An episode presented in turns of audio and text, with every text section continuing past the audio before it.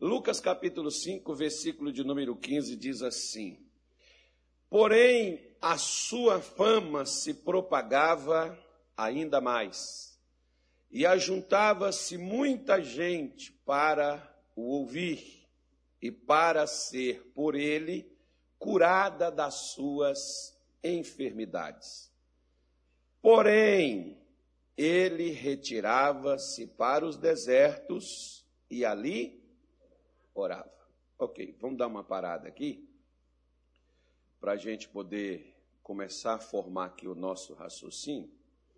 Precisamos entender uma coisa. Tem, tem algumas, algumas traduções que, ao invés de porém, ela usa uma palavra diferente que significa mas.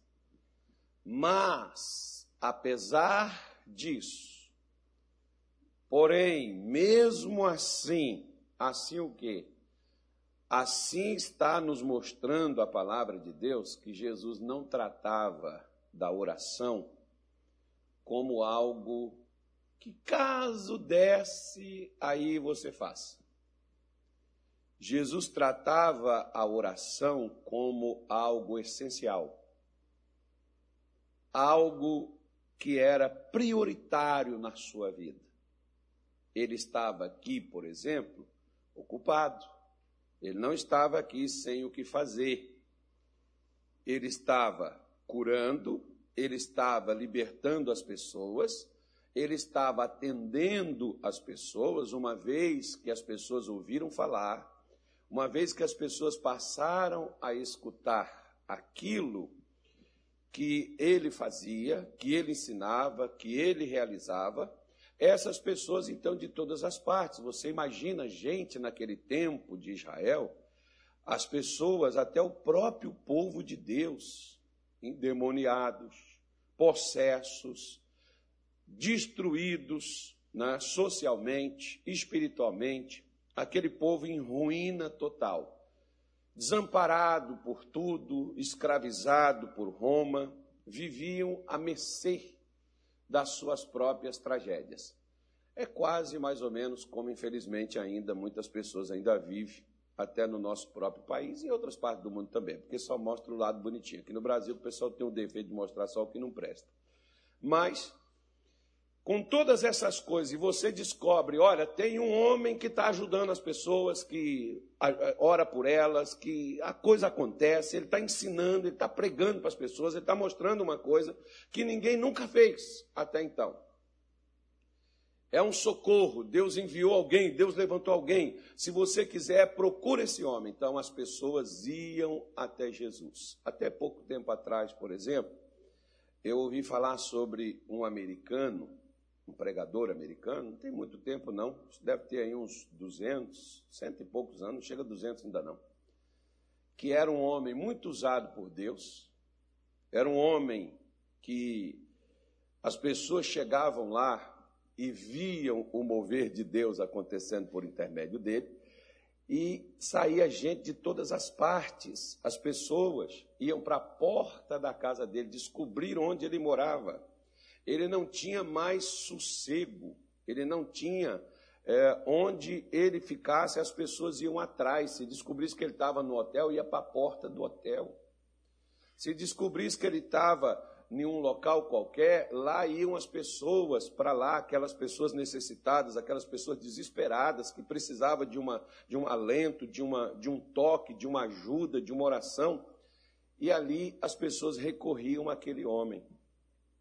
Agora você imagina, por exemplo, né, uma pessoa, já você vê nos Estados Unidos né, acontecer isso. Imagina diante do caos, diante daquela coisa toda que acontecia com Jesus.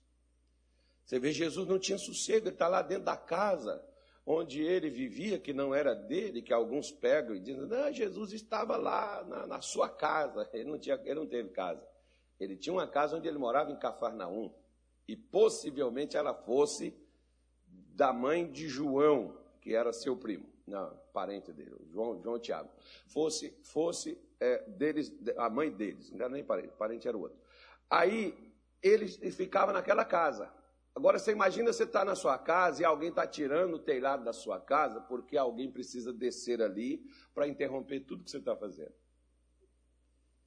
Era assim que Jesus vivia. Ele não tinha tempo. Não era uma coisa como hoje, por exemplo, nós oramos se der. Se der, nós vamos orar. Se der, nós falamos com Deus na hora que eu tiver um tempo. Não, Jesus fazia o tempo para estar com Deus. Mesmo que ele tivesse que parar todas as atividades, não, não, não, não curar mais ninguém, não atender mais ninguém, não falar mais com ninguém, ele saía, largava, mas, mas não pode, tem algo para fazer. Pois é, irmão, às vezes, hoje, por exemplo, muitos homens de Deus, pastores, né, pessoas que tinham tudo para poder ter uma coisa assim, sensacional, esplendorosa, às vezes não tem, sabe por quê? porque se ocupa tanto em fazer algo que não tem tempo para Deus. Tem tempo para tudo. Televisão, live, tem tempo para negócios, tem tempo para livros, CDs, DVDs, mas não tem tempo para cuidar de Deus com as coisas, com, cuidar das coisas de Deus com o Deus das coisas. Às vezes nós cuidamos das coisas, mas o Deus destas coisas está de fora. A diferença de Jesus para nós né, é justamente essa. Quando eu olho, por exemplo, sendo Jesus quem ele era, e a dependência que ele tinha de Deus, isso não me obriga, isso me motiva. Por quê? Porque se ele, sendo quem ele era, e não pecando como nós pecamos. E ele mostrou, sendo para nós o exemplo. Se eu não quero copiar, problema é o meu. Azar é o meu de não querer fazer, porque se ele que não precisava tanto, se ele que não necessitava tanto, ele não abria mão da oração e de se afastar de tudo que ali ele estava fazendo, e dedicar um tempo só ele e Deus, mesmo depois, talvez, de um dia cansativo, como às vezes todos nós, quando saímos, trabalhamos, fazemos alguma coisa, quando retornamos para casa. O que, que a maioria de nós fazemos? Nós tomamos um banho, nós trocamos as nossas vestes, alguns assentam na frente da televisão, outros na frente de um videogame, outros às vezes vão deitar, vão dormir, vão descansar para amanhã voltar de novo nas suas rotinas. Porque o dia foi muito estressante. Outros vão pegar uma piscina, aqueles que têm, outros vão para uma sauna porque eu preciso, pastor, espairecer um pouco. Eu preciso. Aí uma vai jogar o futebol quando podia jogar, o outro vai fazer qualquer coisa. Eu culpo em algo que é para dar uma distraída na nossa mente, tão cansada daquilo que nós passamos o dia todo repetindo e às vezes a vida toda já vivendo naquilo dali. Criamos um hábito. Dependemos do trabalho e não daquele que abençoa o trabalho que nós fazemos. Por isso, trabalhamos demais e temos resultados de menos. E cada vez somos obrigados a trabalhar mais para poder ter mais. O próprio Satanás não se preocupa, porque ele até relaxa, pode deixar eles trabalharem, porque enquanto eles trabalham, eles não terão tempo para o seu Deus. Caso você ainda não leu, eu convido você a dar uma lida no capítulo 5 do livro de Êxodo, depois na sua casa, hoje não. Você vai encontrar lá um versículozinho que o faraó mandou aumentar a, aumentar a produção de tijolo e não ceder mais palha para o povo de Israel. E cobrasse deles a mesma quantidade de tijolos, eles eram obrigados a produzir. Resultado: o versículo vai te dizer assim: para que eles não deem ouvidos às mentiras. O que, que era mentira? Mentira foi o que Moisés chegou falando no Egito. Moisés chegou ensinando para aquele povo, mostrando para eles o que Deus estava propondo. O que eles não queriam é que Moisés levasse isso adiante. O povo se desse ouvido, e se o povo fizesse o que Moisés estava falando, então eles não ficariam no Egito e Faraó sabia disso. E o diabo sabe que se nós dermos ouvidos àquilo que Deus nos ensina, nós sairemos debaixo de suas garras. E para nós não sairmos, então ele mesmo cria alguma coisa para nós ficarmos intertidos nela. E uma dessas, às vezes, é o trabalho. Eu tenho que trabalhar para mim ter mais, pastor, porque eu preciso fazer minha casa, eu preciso fazer, eu preciso comprar meu carro, pagar as prestações atrasadas. Quem sabe se a gente trabalhasse um pouquinho mais com os joelhos ao invés do que com as mãos, a gente trabalhasse um pouco mais um trabalho produtivo. Só que não. Nós preferimos às vezes estarmos ocupados em algo que nos mantenha. Porque achamos que orar é desperdício. Eu tenho até colegas pastores meus que dizem: não precisa ficar fazendo essas coisas aí. Não há necessidade disso. Você tem que entender a palavra. Só que quando eu vou para a palavra e eu vejo na palavra, as pessoas que entenderam a palavra eram pessoas de oração. Você vai para a vida deles, você vai ver o que, que eles viraram. Se Jesus, que é o modelo, ele fez, e não precisava e fez, como eu que tanto preciso, não faço. Então eu sou louco ou estúpido.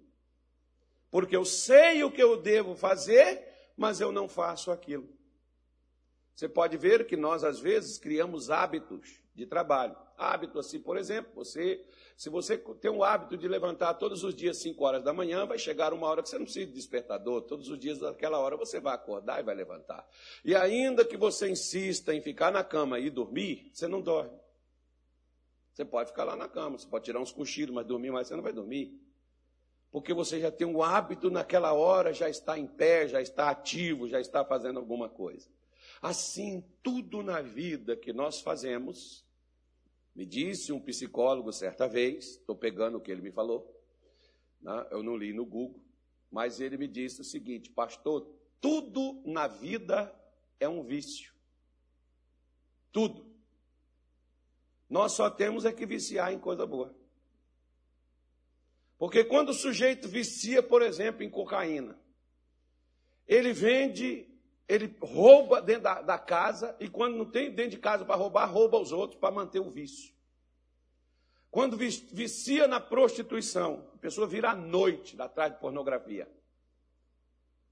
Eu, por exemplo, quando em 1992, quando eu comecei a ouvir falar de Jesus, eu comecei a ouvir falar de oração, eu comecei a ouvir falar de jejum, eu me lembrei de três dias que eu fiquei numa festa. Eu estava lá, bem é claro, para prestar serviço. Mas como eu havia feito o serviço, eu sabia que o serviço tinha estava bem feito. Então eu poderia aproveitar e ganhar para prestar lá o serviço, mas eu era irresponsável, eu não tinha Jesus ainda. Assim, durante o dia eu prestava o serviço e durante a noite eu ia para os botecos beber. E bebia a noite toda. Chegava de manhã cedo lá na casa onde eu estava hospedado, tinha um, um, um, poço de uma água gelada, entrava dentro dele, trocava a roupa e ia trabalhar. Fiquei três dias trabalhando de dia e bebendo de noite. Trabalhando de dia e bebendo de noite. Eu não aguentei, aguentei. Por que então eu não posso passar três dias orando, lendo a Bíblia e jejuando, se eu não comi um grão de arroz naqueles três dias?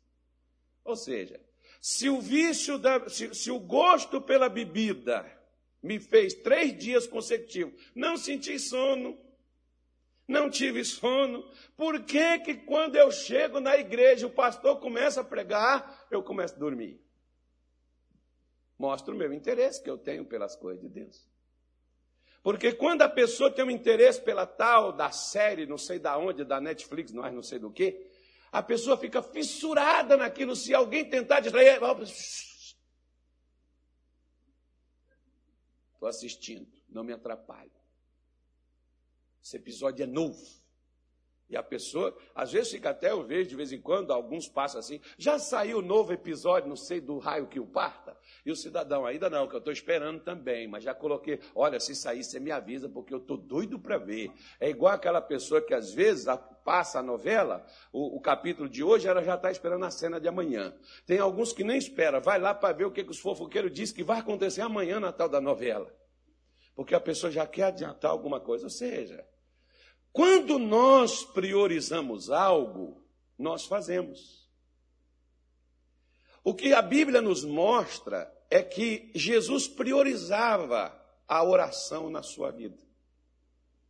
Apesar de que a sua vida era agitada, corrida, trabalhosa, fadigava no trabalho, porque se tem uma coisa, eu sempre falo, é muito fácil eu chegar aqui e pregar para você. Pode perguntar para o pastor Nito, para qualquer um outro pastor. O que, que é mais difícil, pastor? Mais difícil é a gente atender as pessoas. Ter que parar para escutar a pessoa contar desde o dia que nasceu até o dia que está morrendo, para depois pedir uma oração no final. E às vezes, se a gente virar e falar assim, olha, mas deixa eu te dar um conselho. Não, eu queria só que só orasse agora. Eu queria só contar para você. Ou seja, a gente parece que é só né, uma privada para jogar dejetos e pronto, vai embora. Ao invés da pessoa parar e ouvir uma orientação, uma direção, porque eu sempre falo, se você vai, seja objetivo, diga o que você precisa, ouça o que você vai, o que vai ser te dito e faz. Simples. Não há complicação nisso. Mas como eu quero que outros resolvam o meu problema para que eu continue ocupado no que eu faço, eu quero que o outro ore por mim, quando eu mesmo estou me negando a orar. Eu quero que o outro, é por isso que às vezes os crentes hoje, eles são só os crentes seis horas. Vocês oram por mim. Pede oração para todo mundo. Por que eu mesmo não oro? Por que eu mesmo não faço? Porque oração para mim não é uma prioridade. Eu não tenho tempo, pastor. Jesus era um malandro?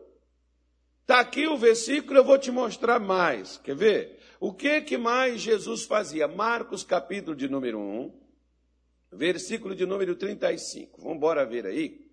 Evangelho de São Marcos, capítulo 1, versículo 35. A desculpa nossa, porque é, quem não quer fazer, dá o quê? Dá uma desculpa. Então a desculpa nossa é que nós não temos tempo. Então eu estou te mostrando que Jesus não, também não tinha tempo, mas tinha um hábito. Ou seja, viciou em coisa boa. É como uma vez eu disse para um camarada: o dia que você gostar tanto de Deus, igual você gosta dessa cocaína, você nunca mais vai querer cocaína, você vai querer Deus. Versículo 35 diz assim: E levantando-se de manhã, muito cedo, estando ainda escuro, saiu e foi para um lugar deserto. E ali, ué, peraí, olha o que que Marcos está dizendo. Ainda estava escuro, parecia assim, aqui, é como se fosse aqui em Cuiabá, 5 horas da manhã, aqui ainda está escuro, você, você, já viu? Eu, eu acordo aqui 5 horas da manhã, se eu não ligar lâmpada, as lâmpadas para sair do corredor lá de casa, eu vou tropeçar em alguma coisa. Está escuro. Ainda está escuro. Nessas horas, e alguns, por exemplo, dizem assim, principalmente aqueles amantes do sono, aqueles que são apaixonados pelos lençóis e pelos cobertores, ele diz: essa é a melhor hora para dormir.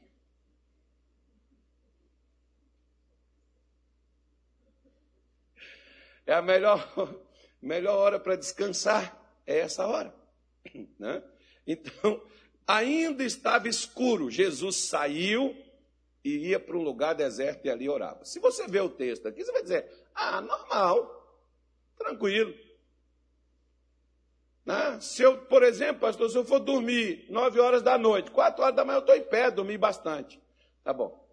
Então vamos voltar ao disco e vamos lá para o versículo 21 para você ver. Vamos lá para ver como é que era a vida dele. Diz assim: Entraram em Cafarnaum, mesmo capítulo, mesmo lugar aí, não precisa sair daí não. Entraram em Cafarnaum e logo no sábado, indo ele à sinagoga, o que, que ele fazia lá? Ali ele ensinava. Se você ensinou, se você está ensinando, quem aqui é professora? Tem alguma professora aqui? Não.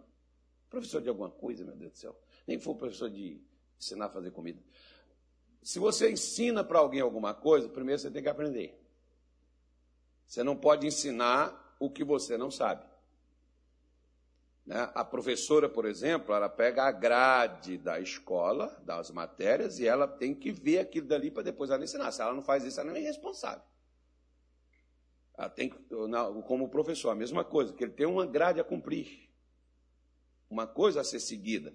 Jesus, por exemplo, ensinava. Se ele ensinou primeiro, ele aprendeu. Então ele teve o trabalho de aprender, porque ele não nasceu assim, irmão. Deus colocou o, o, o pendrive e fez, tsh, transferiu tudo para ele.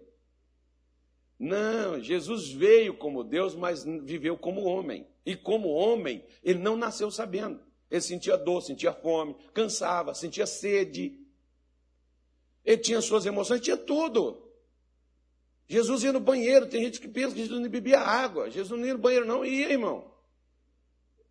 Mesma coisa.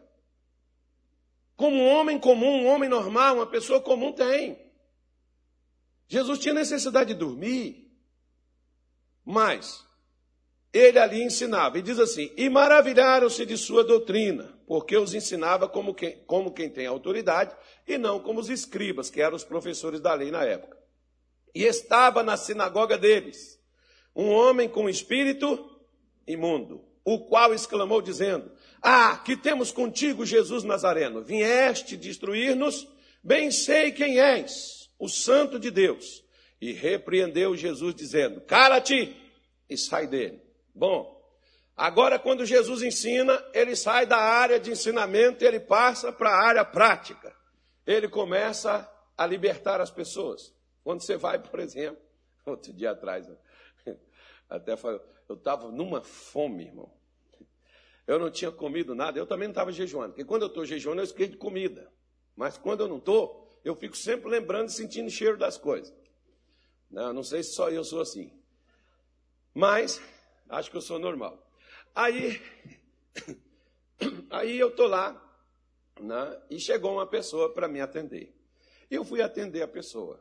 E quando eu fui atender a pessoa, a pessoa começou a conversar comigo, Deus testificou no meu coração: tem, um, tem três demônios aí dentro da vida dela, que são os causadores disso aí que ela passa. Tem três. Mas junto com os três tem mais, mas os três são os principais. E escuta ela. E eu deixei a mulher falou, falou, falou. Depois disse, agora, é, ela disse, agora eu vim aqui pedir a sua ajuda, eu quero que você ore por mim. Irmão, fui, levantei, fui orar pela mulher. Eu achei assim, falei assim, tá, tá tudo bem, tá, orei. Demônio manifestou, peguei, expulsei fiz aquele trabalho de libertação ali e por aí afora a situação acho que desenrolou, acho que era uma hora da tarde mais ou menos. Eu estava numa fome. Que, oito, nove horas da manhã, mais ou menos, fora que a mulher chegou. Deixei ela contar a história dela, contou a história e tal. Depois, quando eu fui orar por ela, já era quase meio-dia, meio-dia e pouco. Aí depois fazer aquele processo de libertação, depois no final, para terminar o atendimento com ela liberar ela tal, para ela ir embora. Quando terminei tudo aquilo, eu estava numa fraqueza. Que eu quase que eu pedi alguém para levar alguma coisa. Fisicamente, esgotado. Não era espiritualmente. Espiritualmente estava bem. Não estava manifestado, não. Não recebi demônio, não. Cansaço. Físico. Né? Como Jesus tinha por volta de 80 quilos, então para ele era mais fácil ele se locomover, né, irmão? Do que para eu em cima desse negócio todo aqui, com essa coisa toda. No final do dia você não sabe o peso que está esse negócio aqui.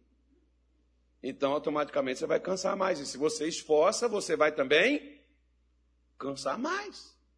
Você vê quem mais está sofrendo com esse negócio aí, desse, dessa coisinha que está no mundo aí? Os gordinhos.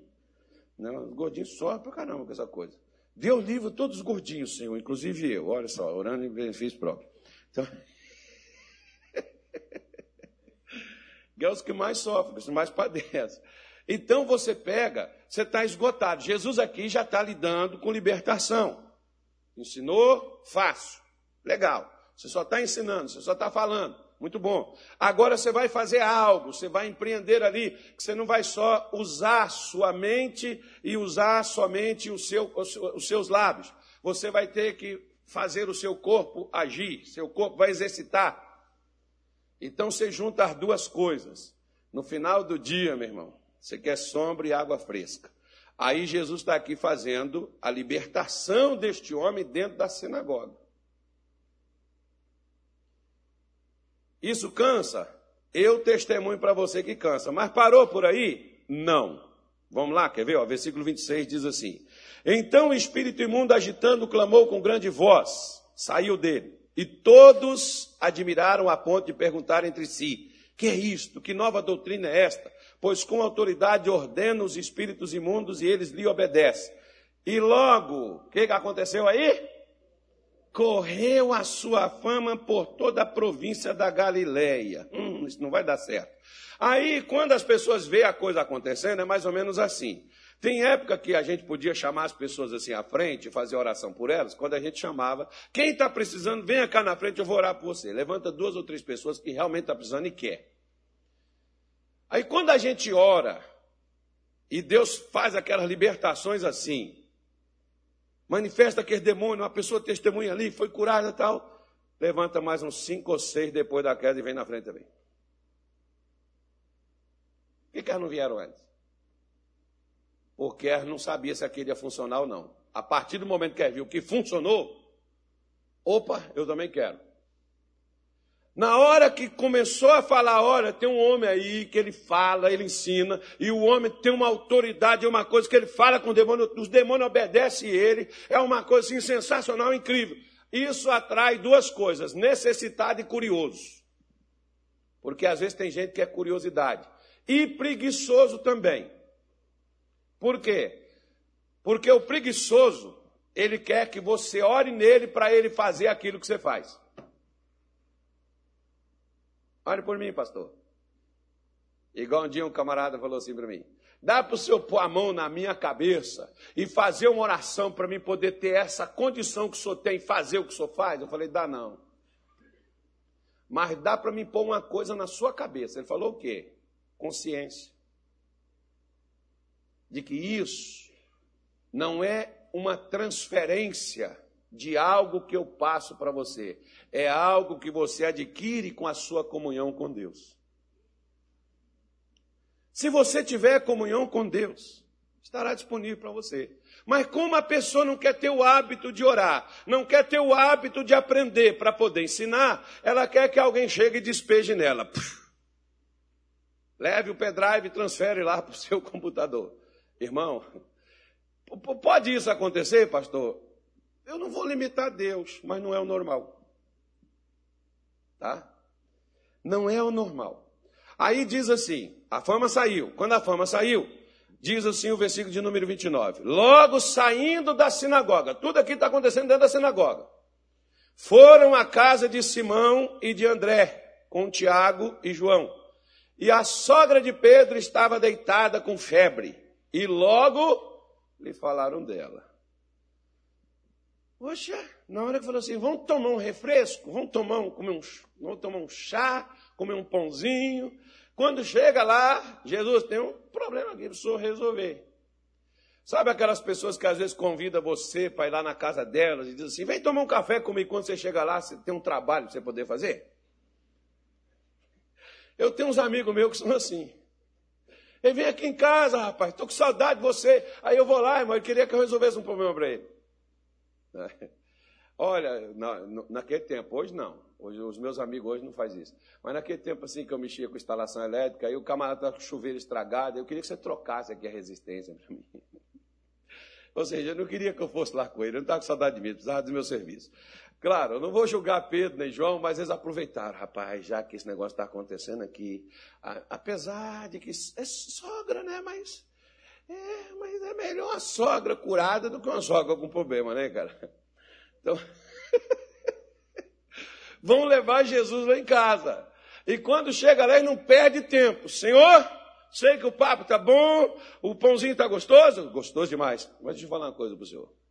Minha sogra não tá legal. Está mal ela. E sogra bem já não é boa, imagine. Estou falando as palavras de Pedro, tá, irmão? Minha sogra já foi. Posso nem falar dela. Gente boa toda a vida. Né, era minha sogra. Não era. A gente era igual bicho, mas depois mudou. Então, Pedro chega e leva Jesus até a sua sogra. Aí o versículo 31 diz: Então, chegando-se a ela, tomou-a pela mão, levantou-a, e a febre a deixou e servia-os. Você vê que não deu tempo nem Jesus comer, ó. Jesus está lá comendo, mal está lá comendo, Jesus largava lá, deixava de comer. Às vezes tem pessoas, por exemplo, que elas pensam assim que o, que o, o, o pastor, o pregador, está assim à disposição delas, que ele não precisa, ele não come, ele não descansa, ele não repousa. Né? Claro, e isso daí, quantas vezes a gente come na hora que dá, quando dá.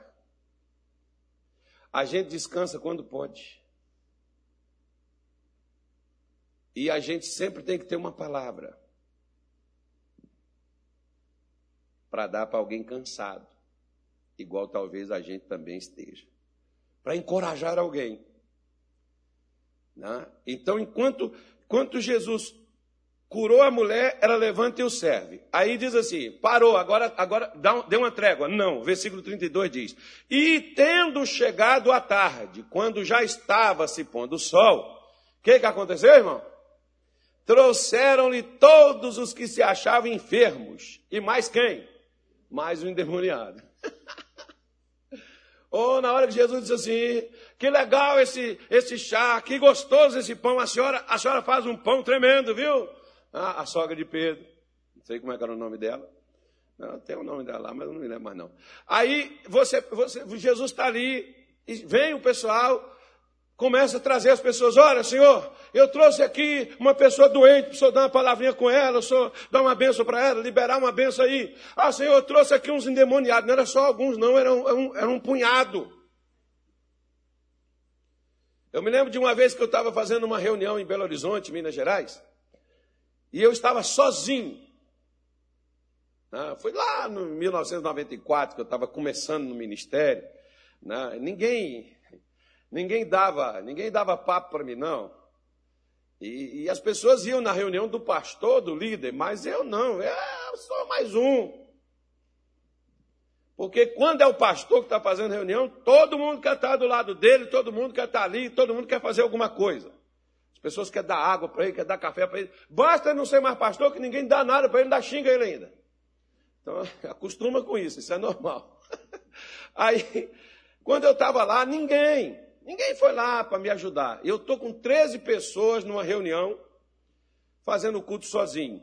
Dessas 13 pessoas, eu, eu fiz um ato de fé e disse assim: quando você beber esse cálice aqui, o que tiver em você vai sair. Irmão, para que, que eu falei aquilo? Sete pessoas manifestou tudo junto. Eu falei: e agora? Falei: agora?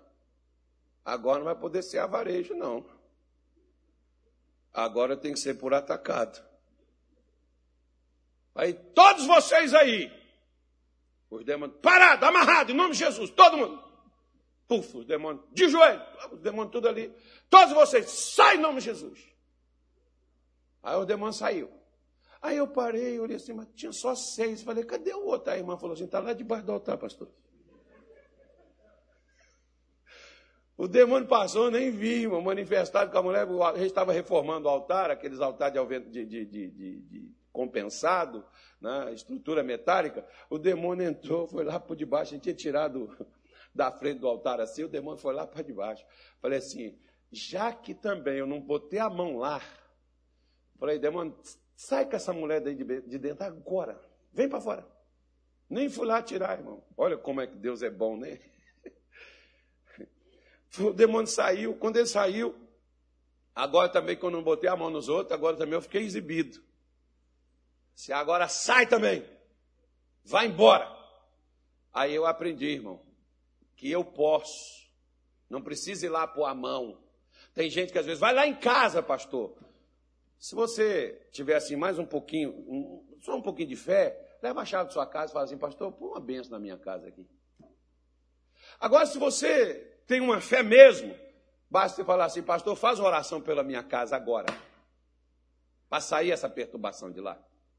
Vai sair do mesmo jeito, irmão, porque quando você tem autoridade, a autoridade de Deus na sua vida,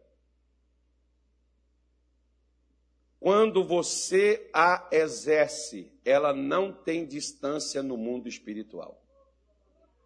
Ela não tem distância. Então, quando Jesus chega aqui e expulsa, acredito eu, que Jesus deve ter olhado para a situação assim, Pedro não sabia, João não sabia, Tiago não sabia, porque quando está, né? É, teve um dia, por exemplo, que a gente estava aqui, foi, foi em Poconé, não foi, Bosco? Eu não sei, não me lembro onde foi. Manifestou tanto demônio, irmão, mas tinha tanto pastor, tinha tanto obreiro, o Bosco estava lá, o Natália estava lá, eu falei assim, vocês dão conta aí? Ele falou, não. Então eu falei, eu vou sentar. Eu sentei e deixei ele trabalhando. Estava um, tava um por um. Né? Acho que o Bosco se lembra. Você lembra de Tangará da Serra, Bosco? Lembra? Pois é, o demônio escapuliu do pastor, saiu correndo, entrou pra, pulou uma cerca, saiu correndo para dentro do pasto, ia levar o homem lá para a rodovia para jogar o homem debaixo da carreta. Aí eu, eu falei assim, aí, aí, aí você olha a cena, olha, olha, olha os pastores gordinhos correndo atrás do demônio. Como é que pega? Falei, eu que não vou atrás dessa coisa. Falei assim, gente, quer ver o que Deus vai fazer com ele? Falei, Senhor, mano, tem um anjo que aquele demônio no chão, irmão. Só falei assim, parece que deu uma rasteira lá, um, um karatê naquele demônio que só rodopiou no ar. O pastor chegou, pegou, senão não pegaria não. Pegou, chegou, trouxe de volta lá. Falei, eu também não vou ir pôr a mão em você também não, vai sair dele. Também não fui lá não. Por quê? Porque nós temos que entender que quando você tem uma comunhão com Deus, uma vida com Deus, você tem a autoridade de Deus para você poder usar ela. Acredito eu que Jesus, por exemplo, já que não tinha as pessoas adequadas para ajudá-lo, talvez ele não saiu assim nenhum, nem outro, nem outro, nem outro, porque, poxa vida, é até, até ruim quando você chega assim numa clínica e você vê tanta gente passando mal, que um comprimidinho resolveria o problema dela, ela tem que esperar o, todo mundo ser atendido para chegar a vez dela. Pois é uma maldade. Eu acho que Jesus não fazia isso. Às vezes tem pastor que põe todo mundo em pé, aí fica assim o povo passando só para ele tocar, só para ele pôr a mão. Ó, oh, meu irmão, se tem algo na minha mão, eu libero ela daqui. Mas eu vou deixar aquelas pessoas pegar um filão para ficar ali me esperando. Quando eu, eu gosto, por exemplo, do Dr. Telly Osborne diz que antes ele fazia fila para orar pelas pessoas e impor as mãos. Quando ele aprendeu a expulsar coisas por atacado, ele já fazia aquela oração na multidão toda. E eu vi e vi. Ele fazendo isso no ginásio do Ibirapuera. Ele lá do altar e ele orando por todas as pessoas no ginásio e gente sendo curada e gente sendo liberta. Ele não pôs a mão em ninguém. Porque às vezes os crentes acham que só se pôr a mão, só se fizer o pastor, for, se for o pastor, se for o obreiro também, ah, esse obreiro não está com nada. Quem não está com nada é você que não acredita. Aliás, está é com tudo, né? com tudo que está te fazendo sofrer. Por isso que nós precisamos entender quando Jesus sabia o que é que ele tinha. Ele tinha comunhão com Deus, ele sabia o que ele carregava. Quem tem comunhão com Deus sabe o que carrega. Sabe o que que tem? Não se intimida diante de, de dificuldades, não se intimida diante de lutas, diante de problemas. Então, quando levou todas essas pessoas, diz o versículo 33, e toda a cidade se ajuntou à porta. Uau, agora mesmo Jesus vai embora. Porque já estava todo mundo lá, daqui você não sai se você não ajudar a gente. Né? Então você vê, era fácil a rotina dele? Não. E diz aí: e curou muitos que se achavam enfermos de diversas enfermidades e expulsou muitos demônios. Porém, não deixavam falar os demônios porque o, porque o conheciam. Aí olha só, então a noite de Jesus acabou aqui curando as pessoas, libertando todo mundo, todo mundo naquela cidade, teve a visitação de Deus. Aí o que, é que Jesus faz? Vão dormir. Dormiu. Oh, hoje estou quebrado, estou arrebentado. O dia ontem foi cansado, caramba. Olha, Pedro, não me acorde amanhã cedo, viu, meu amigo?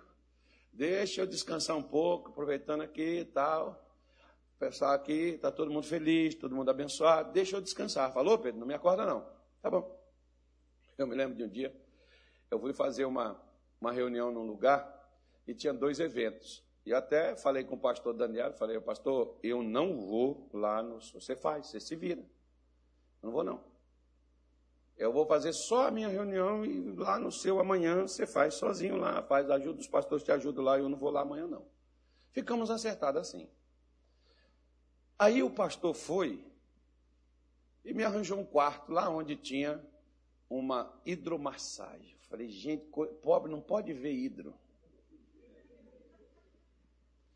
É terrível você ir para um lugar onde tem uma hidro, uma piscina, você quer entrar, você quer ficar ali dentro.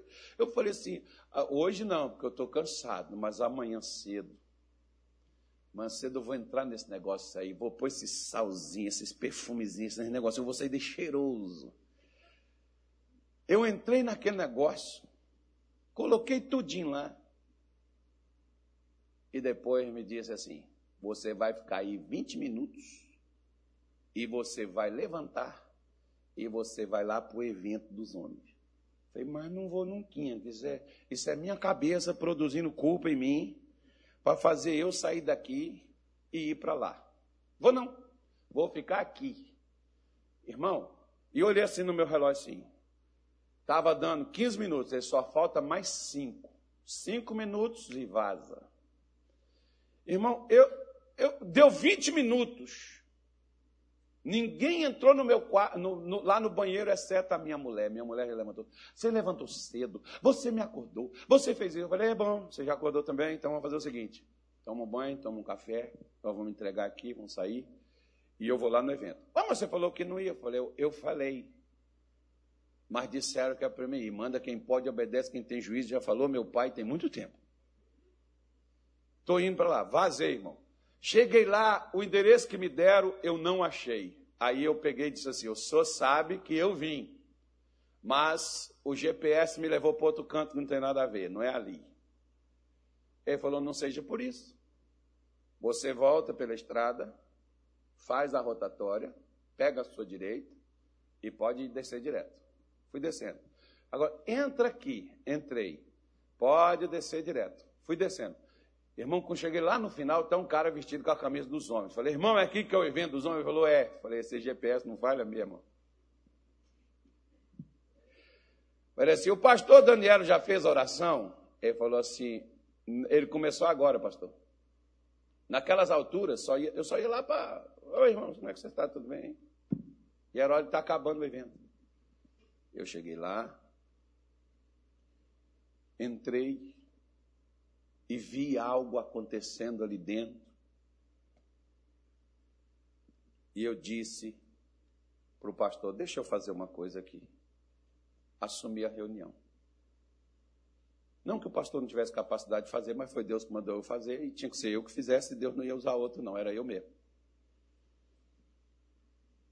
E eu disse assim: aqui tem seis, sete homens que tem um espírito de morte, você já tentou suicidar. Porque você tem o mesmo que esse demônio faz neste homem, é o mesmo que ele faz na sua vida. Se você quiser ficar livre desse demônio, falei, demônio, o que você está fazendo na vida desse homem? O demônio falou: quem são os sete homens que já tentou suicidar por causa disso aqui? Eu, eu já vi homem de coragem, mas aqueles homens ali, irmão. Ah, não, aqueles homens ali têm coragem demais. Você estava lá, Bosco? Estava. Oh, eu fiquei fã daqueles homens, irmão. A gente tinha que saber, alguns eu sei onde estão, os outros eu não sei mais, eu não sei nem quem é que foi lá aquele dia. Mas aqueles caras são homens mesmo. Porque homem, macho, é macho mesmo, irmão. Porque a proposta, assim, foi muito, assim, foi uma coisa assim, muito, muito reveladora para quem, né? O camarada tem que ter coragem de admitir e falar assim, eu. E os camaradas foram lá. E todos que foram, falei, pode orar que o mesmo demônio que está aqui está aí. Os pastores, obreiro, Bosco, pegou um lá, por exemplo, foi lá, foi pro chão aquele dia não, né, Bosco? Foi não, né? Aquele dia deu conta em pé mesmo. É, mais cansa, né, Bosco? Pois é, mais, mais, mais sai, né, Bosco? Oh, não sai não. Aqui o negócio é assim: ou sai o demônio ou sai o bosco. Se o...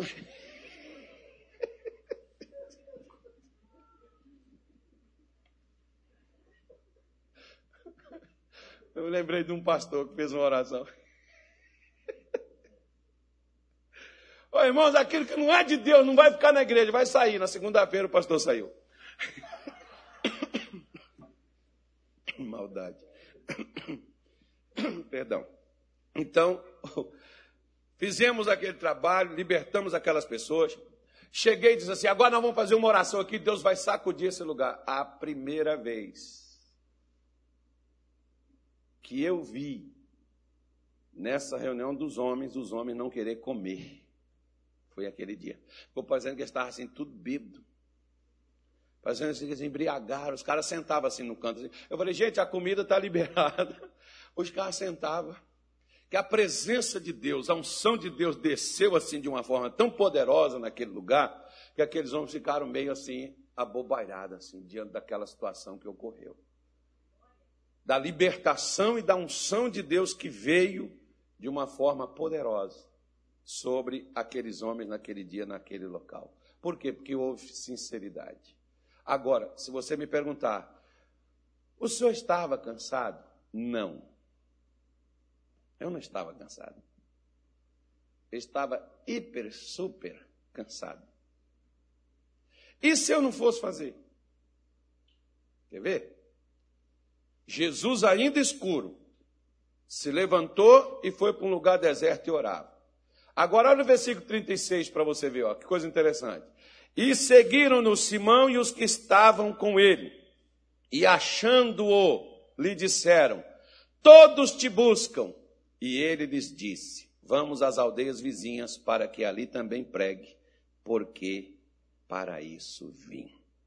E pregava na sinagoga deles e toda a Galileia e expulsava os demônios. Pô, na hora que. Mas, pastor, Jesus te, te, tem, tem, não, tem que descansar. Eu sei. O problema, irmão, é que enquanto dizia um ditado lá em Minas Gerais, que enquanto a gente descansa, o que, que a gente faz?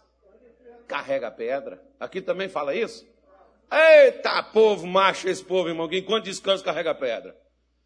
Porque às vezes tem pessoas, não, mas é que eu não estou aguentando, eu preciso parar. Você pode parar todas as atividades da sua vida física, mas não paralise as atividades da vida espiritual.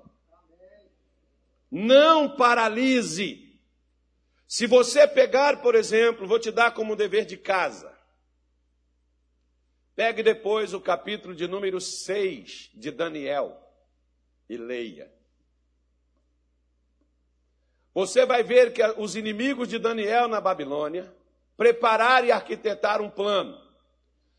Porque eles procuraram achar um erro, um defeito, uma falha.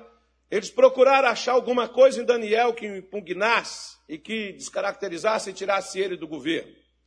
Mais ou menos como as oposições irresponsáveis em cada país, em cada estado e município, elas também fazem com o governo sério que trabalha.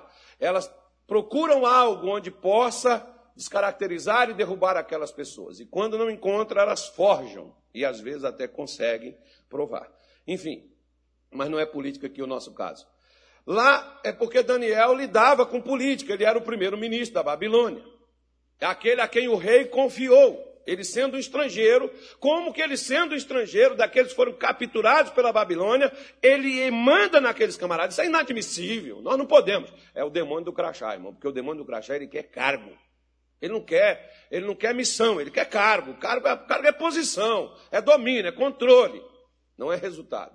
Daniel produzia resultado. Então eles não acharam nada em Daniel que o culpasse, que o destituísse do seu cargo. Então o que, que eles fizeram? Nós precisamos descobrir alguma coisa na religião dele que ele faz. Não era erro. Nós precisamos descobrir alguma coisa. O que é que descobriram? Eles descobriram que Daniel orava todos os dias. Três vezes ao dia Daniel orava. Ele ia para sua casa, abria a janela do seu quarto, que dava em sentido rumo de Jerusalém, e orava naquele local, Todos os dias. Eles descobriram isso. Então eles foram no rei. E o que, que eles fizeram? Ó oh, rei, meu senhor, faça-se um edito que nenhum possa revogar e não sei o quê. Papapá, porque no espaço de 30 dias, ninguém vai pedir nada, nem aos deuses, nem a qualquer outra pessoa, senão somente ao rei. No espaço de quantos dias? Se qualquer ser humano ficar 30 dias sem orar, na hora que jogar ele na cova dos leões, ele não vai sair inteiro. Aliás, ele nem sai. Há quanto tempo você não ora, irmão? Orar mesmo, abrir o coração, derramar, falar com Deus, buscar, desejar, querer, lavar a alma, abrir o coração diante de Deus. Tem quanto tempo? O diabo sabe que 30 dias um crente mais fervoroso, mais fiel, como Daniel o era, ele sabe que esse crente pode ser um missionário, um bispo, um pastor, pode ser o quem ele for, um profeta. Se 30 dias ele não orar, em 30 dias, no espaço de 30 dias, ele não tiver nenhuma oração, ele está liquidado. Ele vai fracassar. Agora, a pergunta que não quer calar: Daniel não tinha o que fazer?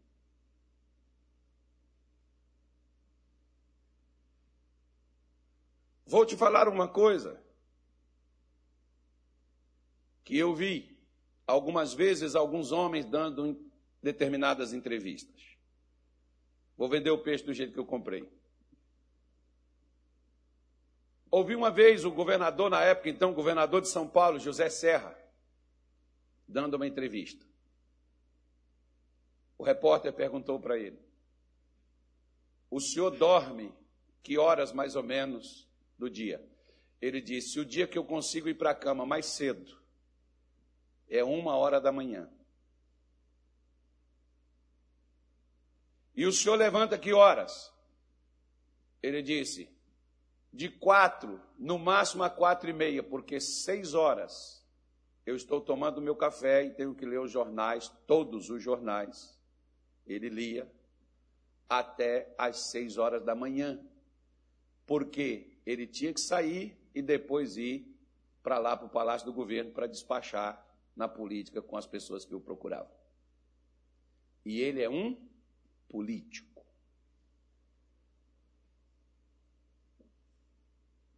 E ele tinha tempo. Nós não temos tempo para ler a Bíblia, nós não temos tempo para orar, para estarmos a sós com Deus.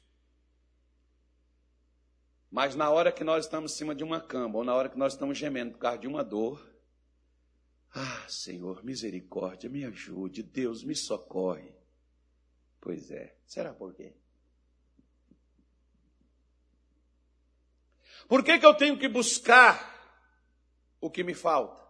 Se o Salmo 34, versículo 10 diz que os que buscam não tem falta de coisa alguma, por que, que me falta? Tá dando para entender, gente? Por que, que me falta paz, pastor? Por que, que me falta ânimo? Por que, que me falta alegria? Por que, que me falta força? Por que, que me falta prosperidade? Por que, que me falta saúde? Você tem buscado o quê?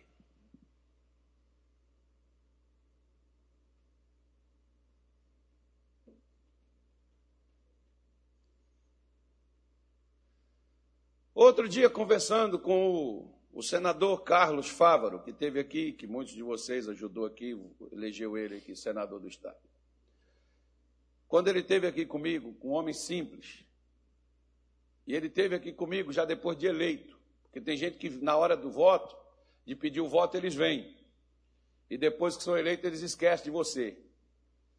Ele não, ele veio na hora para falar comigo, para pedir, e depois ele voltou para agradecer. Esteve comigo aqui, tomou café comigo na minha sala, comeu pão de queijo também. Né? O que tinha lá na mesa, ele, ele, ele participou conosco. Eu não sabia que ele vinha, Senão eu tinha perguntado, que quando você leva uma pessoa na sua casa, você tem que perguntar para ela o que, é que ela gosta. Para quê? Para você servir ela o melhor possível.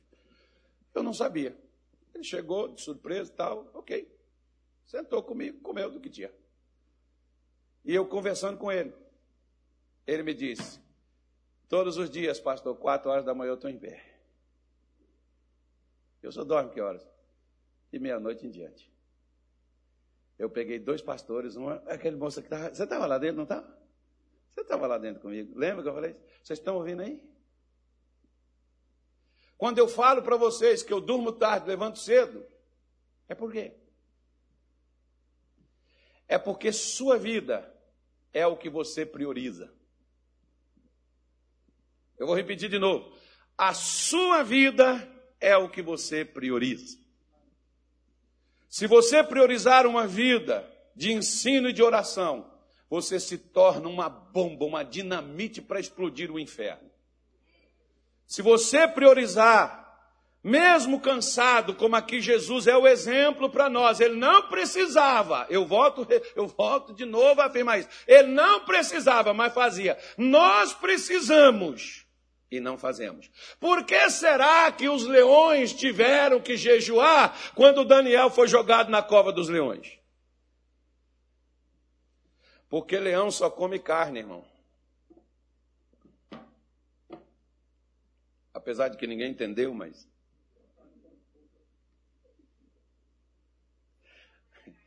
A carne, ela não quer que eu ore, a carne quer que eu repouso. Está cansado, filho? Vai dormir, vai deitar, vai descansar. Está com fome, filho? Vai comer, vai comer, vai encher a pança, que você ficar assim, não aguentar nem sair do lugar.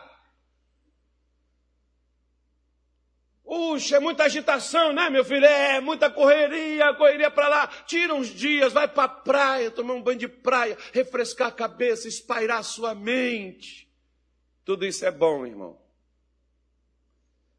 Mas melhor é se a gente tiver o hábito de ouvir, de assentar com Jesus, receber seus ensinamentos e tiver uma vida de oração contínua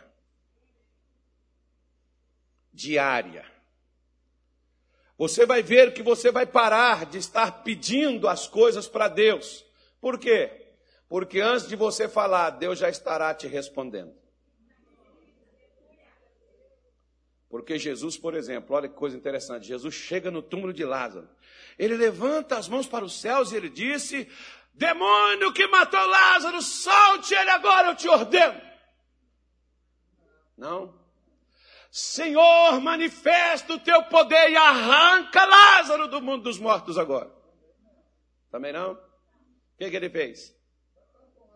Ergueu as suas mãos e disse: Pai, graças eu te dou, porque o Senhor sempre me ouve. A oração que Jesus já tinha feito antes era oração suficiente para levantar Lázaro agora.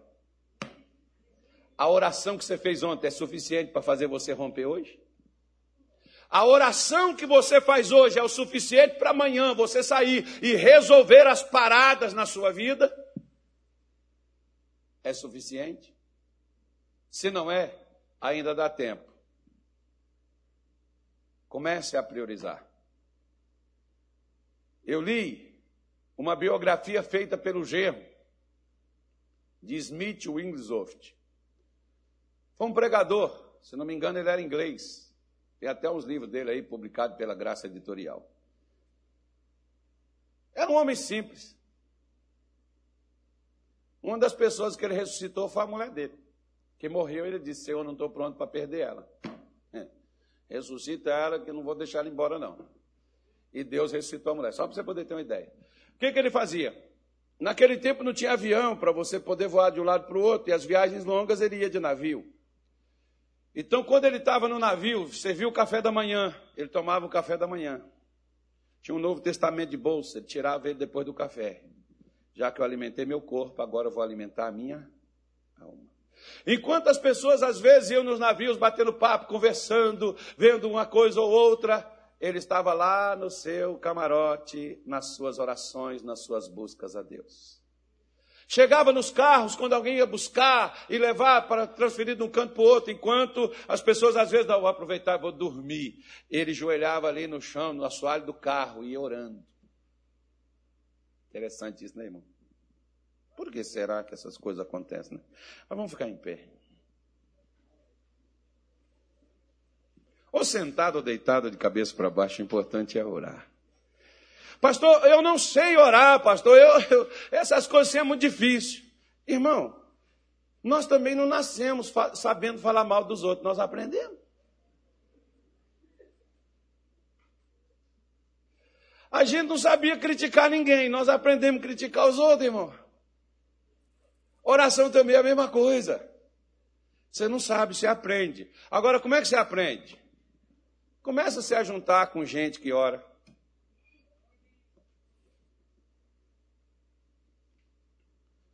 Começa a se juntar com gente que ora. Se você for se juntar com gente que faz fofoca, irmão, não vou marcar uma reunião de oração lá em casa. Então a reunião tem que ser de oração, não pode ser de bate-papo. Separe. Dez minutos do seu dia. Agora eu vou fazer igual um pastor falou. Se é certo ou se é errado, eu não sei. Mas eu vi ele falando, achei legal. Ele disse assim: como é que você vai prolongando o seu tempo de oração? Você vai orando. Quando você sentir vontade de parar, ora no relógio. Não, orei só cinco minutos, vou orar mais. Fecha os olhos de novo e continua a oração. Depois você sentiu vontade de parar, ora de novo. Não, orei só mais três minutos, não. Porque, porque para quem não faz, parece uma eternidade, irmão. Quando eu cheguei lá na igreja, o pastor Luiz Fernando era doido. Só de oração era 40 minutos de oração. Deus, meu Pai do céu, eu ficava lá assim, Senhor, amém, toca nele para ele calar a boca, já chega. Eu já estava na oração contrária, irmão. E aí que o pastor, Senhor, é aquela nuvem negra que eu mandava para cima dele, né? Aí o Espírito Santo vinha ali nele e, Senhor, em nome de Jesus, levanta, e não sei o quê, e rajava assim de língua estranha, aquele negócio. Eu falei, eu tô lá, aí eu olhava assim, tá aqueles outros irmãos assim, é verdade, meu Deus, e não sei o quê. Aí eu olhava assim, e eu, cara, chegou um peixe fora d'água aqui. Eu tô querendo que essa oração acabe esse barulho, porque é isso, meu Deus. Até que eu entendi para que, que era.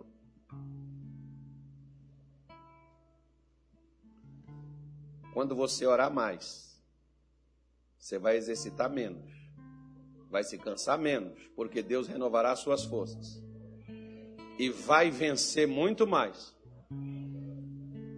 E vai aprender uma coisa. Eu não falei, tem várias coisas para me falar sobre oração. Não falei.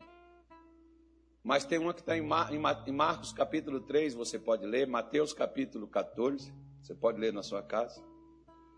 A de Marcos 3.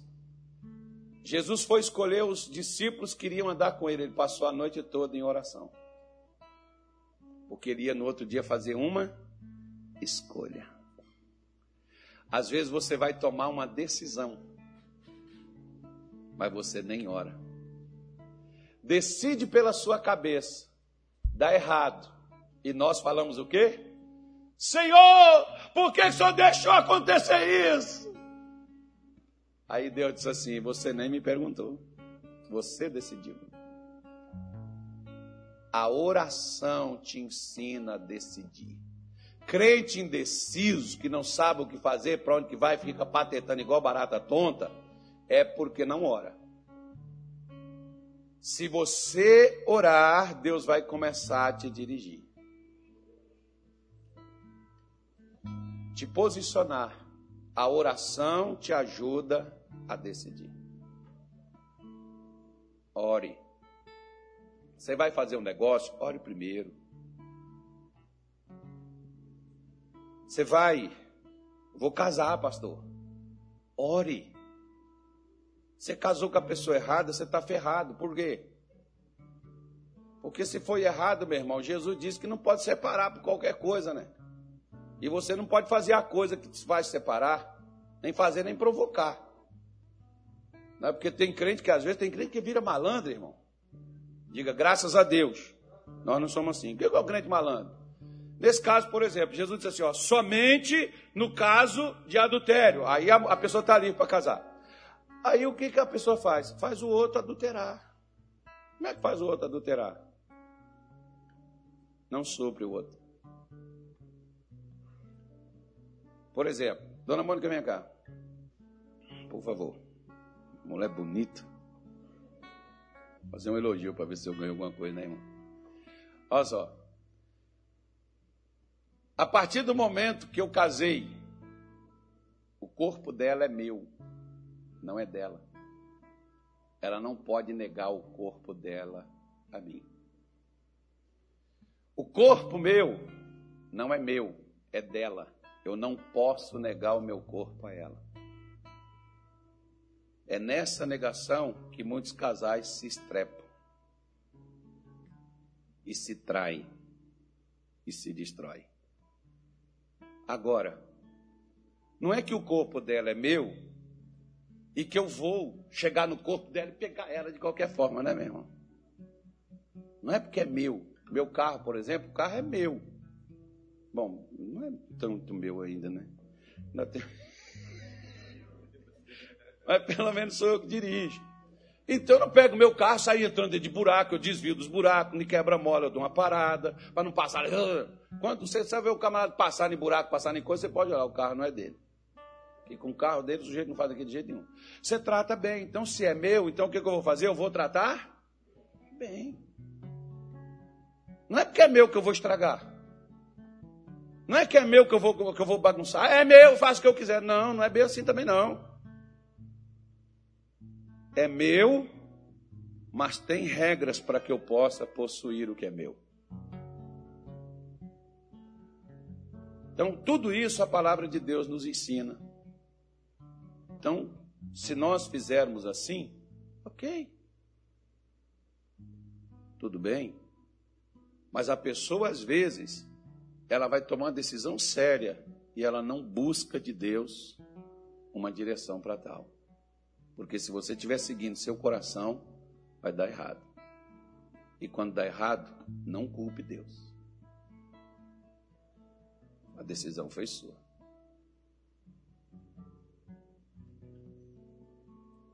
Às vezes, quando a gente tem algo para fazer, às vezes minha mulher diz assim: Vamos fazer isso? Eu digo: Não, vamos orar primeiro. Ela diz: Mas, mas tem que ser logo. Não nós vamos orar. E na hora que Deus der a direção, a gente vai. Porque a gente tem que aprender a deixar Deus nos conduzir em coisas pequenas. Não é que você é indeciso, é porque você tem que estar certo do que você vai fazer. Porque se você não tiver certo, vai dar errado. Porque nem você vai entrar de uma forma contundente naquilo que você não sabe o que você está fazendo. Então feche os seus olhos, curve a sua cabeça, caso der, se não der, vamos orar. Senhor, em o nome do nosso Senhor Jesus, nesta manhã de domingo, nós estamos aqui, nós falamos e meditamos na tua palavra, como é o nosso modelo.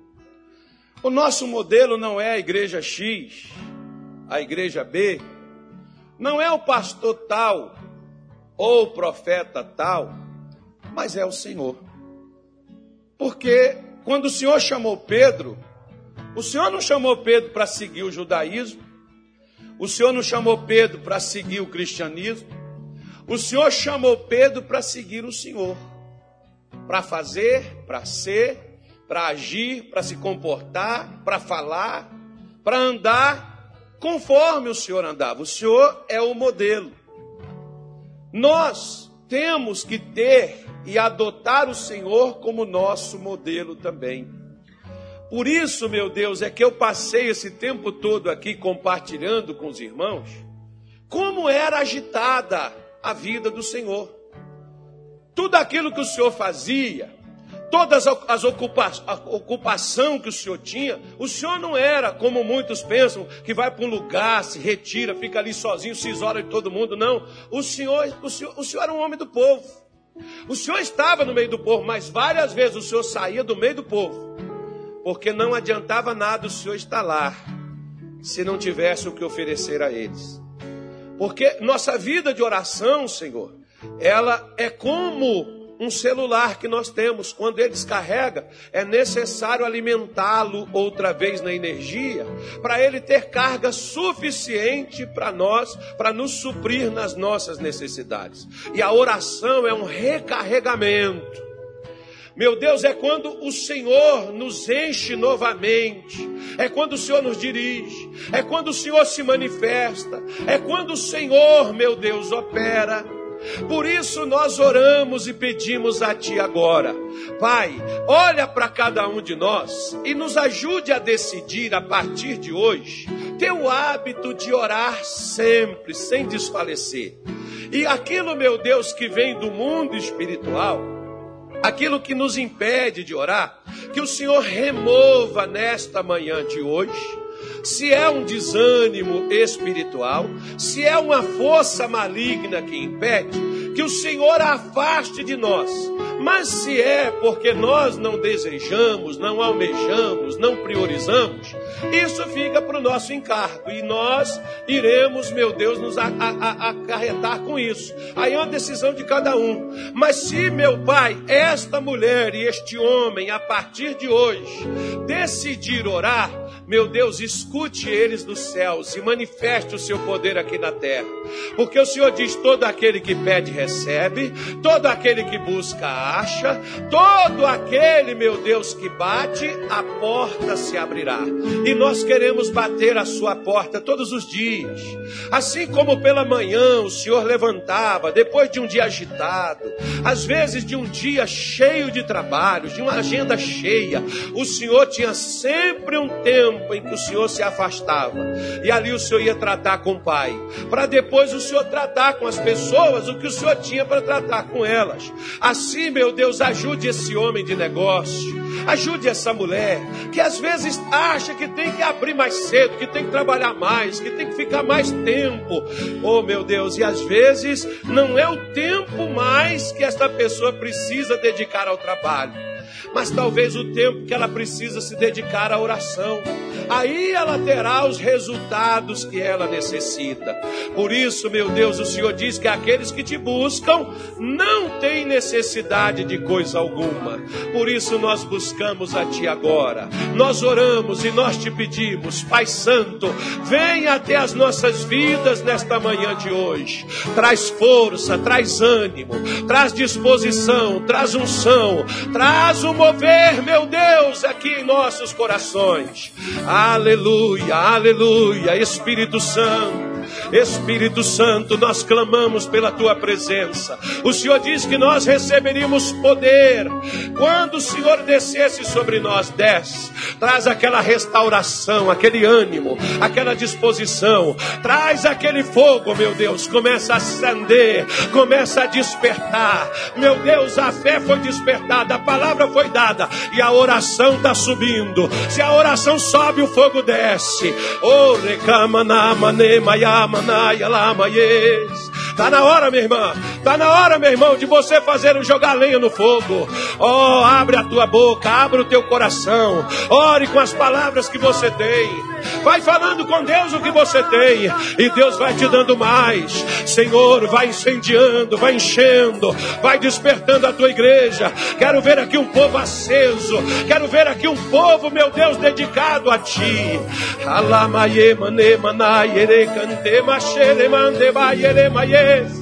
Vem presença de Deus, vem unção de Deus, vem poder de Deus, vem poder de Deus levantando, fortalecendo, alegrando, animando. Oh Senhor, e abençoando cada vida.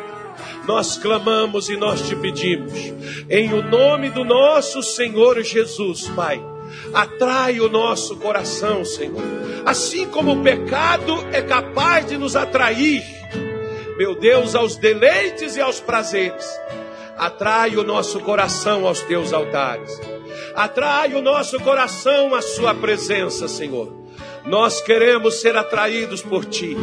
Nós queremos ser despertados pelo Senhor para buscarmos a tua face. Porque se tivermos o Senhor, não teremos falta de coisa alguma. Abençoa, Senhor, a todo o teu povo nesta manhã. Abençoa, meu Deus, nós oramos por aqueles que têm nos pedido orações. Por essa pessoa que diz: Deus, eu quero, mas eu não tenho força. Nós oramos por elas. Nós te pedimos que fortaleça. Olhe para aquelas pessoas que estão lutando para viver, Senhor.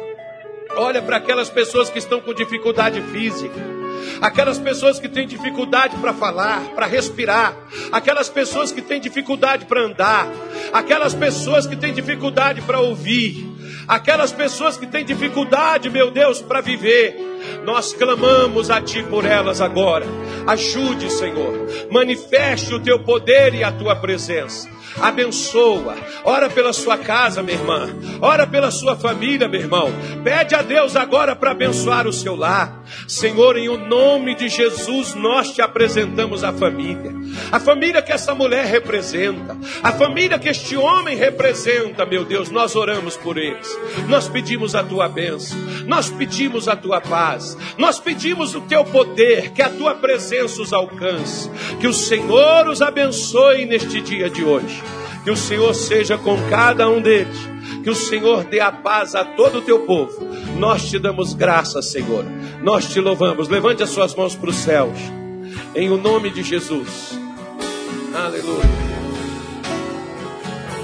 Choro dura uma noite, mas a alegria vem pela manhã. Diga isso, diga isso. Choro dura uma noite, mas a alegria ela vem pela manhã. Eu creio, eu creio. Diga o choro dura uma noite. Talvez ontem você estava chorando, mas você orou. Mas a alegria, a alegria está viva, a resposta está aí. vem pela manhã. Talvez eu você está chorando agora. Eu mas a alegria está vindo ao seu encontro. E que a figueira não floresça e não haja fruto na vide e o produto da oliveira me dá, todavia me alegrarei, todavia me alegrarei,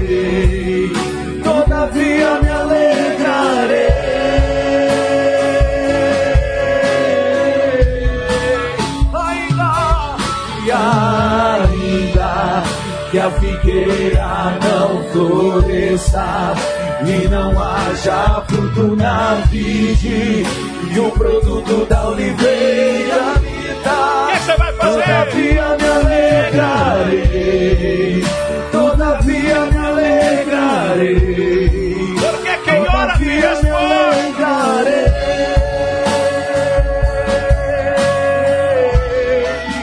Todavia me alegrarei, alegrarei, todavia me alegrarei. Obrigado, Senhor, nós te damos graças. Nós te louvamos e te agradecemos no nome de Jesus. Digam graças a Deus e amém.